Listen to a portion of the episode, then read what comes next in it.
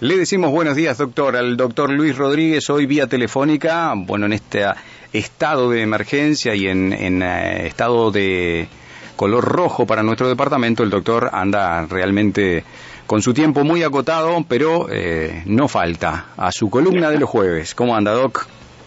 Buenos días, Juan, buenos días, audiencia. Sí, este, realmente estamos muy preocupados y más en el ambiente la salud, ¿no? Por el aumento de casos.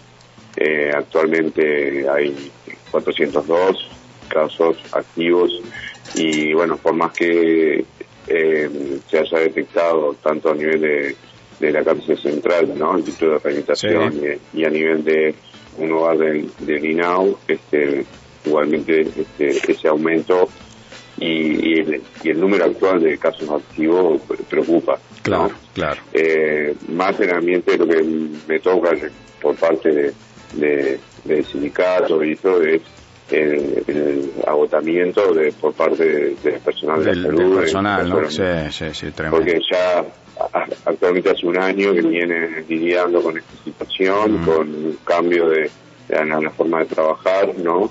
Este, y que eh, hace que, bueno, estén en situación de constante estrés.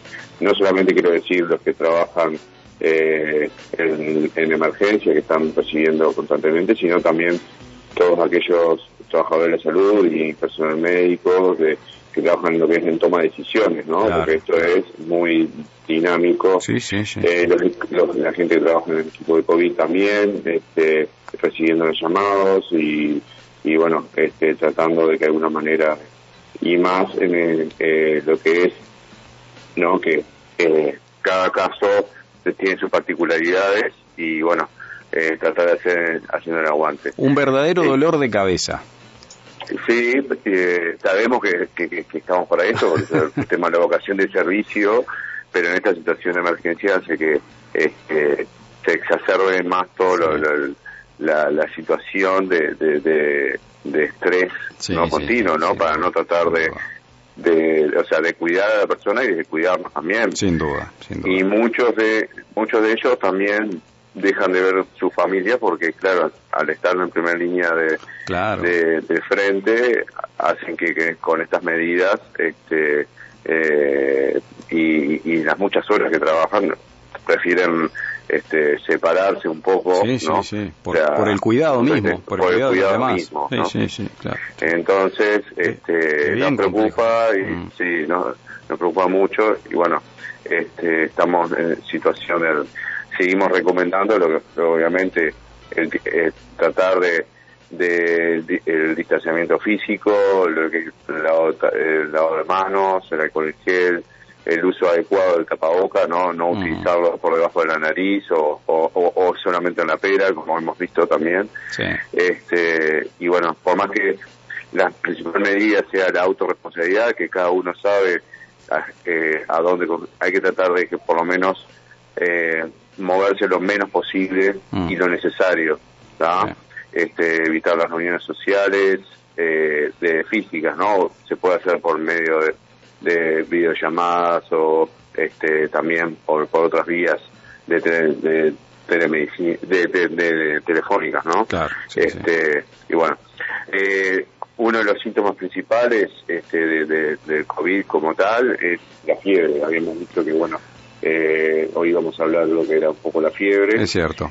Fiebre no es más que el, el, aumento de la temperatura corporal, ¿no? ¿Qué, qué, se, eh, qué, se, qué se entiende como temperatura normal en el organismo? Ahí va. Se considera temperatura normal 36 grados Celsius. 36. Eh, Indistinto. En, nuestras latitudes se, se, mide en grados Celsius, en otras que muchas veces verán ¿no? que hay una F en grados Fahrenheit. Fahrenheit. Eh, y, y, y, esta la temperatura es de nuestro cuerpo es una función eh, que está perfectamente controlada por el centro termorregulador situado en el cerebro. Eso es parejo, eso es parejo ¿Eh? tanto para niños como para hombres y mujeres adultos, como para adultos mayores. los 36 grados, sí, mm. eh, los 36 grados Celsius sirve tanto para niños como para adultos, aunque dependiendo de algunas variables, ¿no?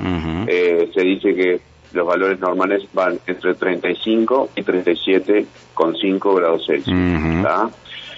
Desde un, desde un punto de vista formal, se habla de fiebre cuando la temperatura es superior a 37.7. Bien, bien. Y de fiebre alta cuando se pasa a los 40 grados Celsius. Entonces, eh, muchas veces dice, bueno, tiene 37 y, y está con fiebre. No, nosotros no lo tomamos como fiebre, sino como lo decimos una febrícula. La fiebre es 37.7 grados Celsius por encima y sí. Y, y bueno, obviamente cuando dice 38 sí estamos, es, es categórico. Eso ¿no? A los decimales. Claro. Este, sabemos que hoy en día hay diferentes tipos de, de termómetros, ¿está? Antes el que más usado era el de el, termómetro de, mercurio. de mercurio, ¿no? Sí. que uno tenía que sacudirlo muchas veces para, para, bajarlo. El, tema de las axilas. Eh, actualmente están los digitales. Qué miedo le teníamos al mercurio, ¿no? Uno, uno pensaba que explotaba la bomba atómica si se llegaba a romper el, el, el, termómetro. Al menos nos hacían creer eso de gurises los padres, ¿no? Decía que no se te vaya a romper que el mercurio, si no. Eh, sí, sí, sí, sí. Ha pasado, ¿no? De que cuando se rompe, ¿no? Quedan las, como las bolitas de mercurio, ¿no? Este, eh, sí, sí, claro. Expandidas.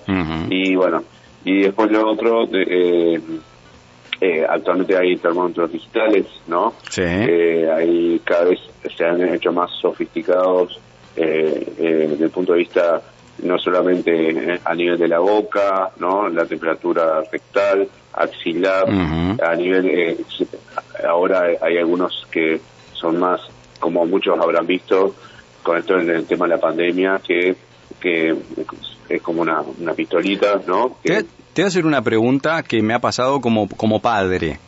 Eh, si vos le tomás la lo notás un poco calentito, medio decaído, los ojos vidriosos, ¿no? Esos síntomas que, que un poco te indican que el niño no está bien, ¿no? Me voy a ir bien a lo, pediátrico porque es un poco la experiencia. Eh, y le tomás la fiebre, la temperatura y, y, no tiene fiebre. Está por debajo de los 37,7, ¿no? Ponele 36 y medio, una cosa así. ¿Cuándo es el momento o sea, ¿cada cuánto debería tomarle la fiebre para tener un control un poco más... Eh, eh, ¿Cada cuánto varía la fiebre en, en una persona? Sí, el tema de... Ahí va, eso dependiendo de... Pues si no, lo puede, tengo que estar tomando la fiebre cada 15 minutos, no sé. No, no, no, sí. Perdón por mi eh, ignorancia, pero... Sí. dentro de los factores que pueden afectar la temperatura corporal, hay, hay varios, ¿no? Uno es la hora del día. Por lo general, la temperatura ah. corporal es más alta por la noche. Ah, mira. Eso en el caso de, a nivel general. Después, eh, eh, que es, no es un dato menor, más allá que me, has tocado el tema de los niños, eh, en, en, las mujeres, este, en la segunda parte del ciclo menstrual de una mujer, la temperatura se puede elevar en un grado más. Ajá. O más. O sea que eso hay que tenerlo en cuenta también. Durante el ciclo menstrual.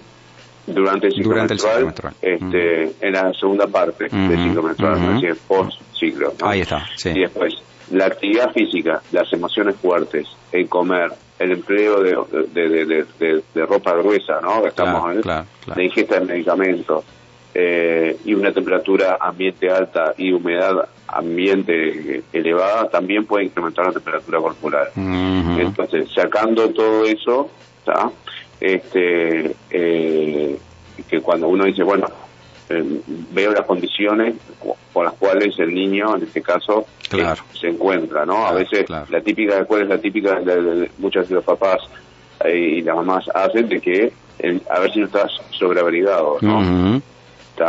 En caso que no esté sobreagregado, bueno, ahí sí tratar de controlar este, en lo posible, eh, si empieza con una temperatura, en el caso que nos es planteado, que no llegue a tener, hay que tomar todas estas condiciones, ¿no? principalmente la hora del día y que, que cómo está el niño, ¿no? cómo está el ambiente, y después determinar que eh, si realmente eh, es una fiebre, ¿no? Claro. Obviamente que dependiendo de, de, la eh, de la temperatura y el tipo eh, eso indica, la, la, fiebre indica que hay una actividad en el sistema inmunológico, o sea, que hay una alerta, hay algo que no está funcionando bien este, frente a un patógeno, en este caso, este, eh, puede ser patógeno o también hay, más allá de eso sería letra chica, hay otras enfermedades que no, no, siempre son infecciosas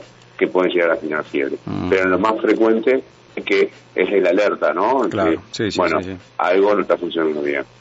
y, y después, obviamente, que cuáles son las medidas para en el caso de este eh, hay mitos y realidades de cómo bajar la fiebre, ¿no? Eh, desde antes eh, se recomendaba ponerlos en baño frío, ¿no? este, para que de alguna manera tratar de bajar la fiebre. Porque hay, hay, hay en algunas situaciones especiales que este, algunos niños eh, o niñas pueden llegar a tener convulsiones por la fiebre, ¿está?